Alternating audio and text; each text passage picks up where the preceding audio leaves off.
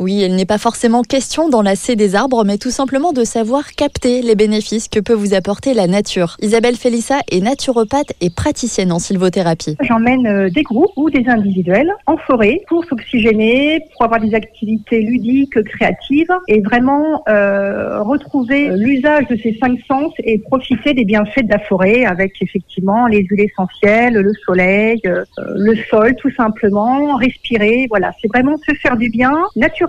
Et dès les premières minutes passées en forêt, il y a quelques bons réflexes à avoir. Déjà, on va bien vider l'air de ses poumons parce qu'on a l'habitude d'inspirer, mais souvent on oublie qu'il faut expirer avant pour bien chasser l'air vicié qu'il y a dans les poumons jusqu'au bout, afin en fait avec une bonne inspiration de pouvoir respirer tout le bonheur de la forêt, les huiles essentielles, et puis euh, ouvrir grand ses oreilles et ses yeux. Je crois que c'est le premier réflexe qu'on peut avoir lorsqu'on arrive en forêt. Et puis de déposer là ses émotions négatives et de vraiment être ouvert euh, euh, en conscience à ce qu'on va pouvoir accueillir en forêt. Une pratique simple qui a pourtant de nombreuses vertus sur le plan moral. On va vraiment se sentir mieux, c'est-à-dire qu'on va pouvoir retrouver notre enfant intérieur, hein, marcher dans la terre, sauter dans les flaques d'eau, on a le droit et même c'est conseillé. Euh, de ce fait, on va retrouver beaucoup de joie de vivre. Hein. Les, les, gens que j'accompagne en forêt, euh, même les gens stressés qui arrivent, ils repartent de là, ils ont la banane parce qu'on a passé un moment euh, où on n'a pas pensé au boulot, où on s'est déconnecté des outils qu'on a dans la poche régulièrement. On retrouve vraiment de la joie de vivre, du calme, de la sérénité. Et ces bains de forêt peuvent aussi apporter quelques bienfaits sur votre organisme. Sur le plan physique, bah, naturellement, on va avoir une baisse du stress. Il y a des études médicales hein, qui ont été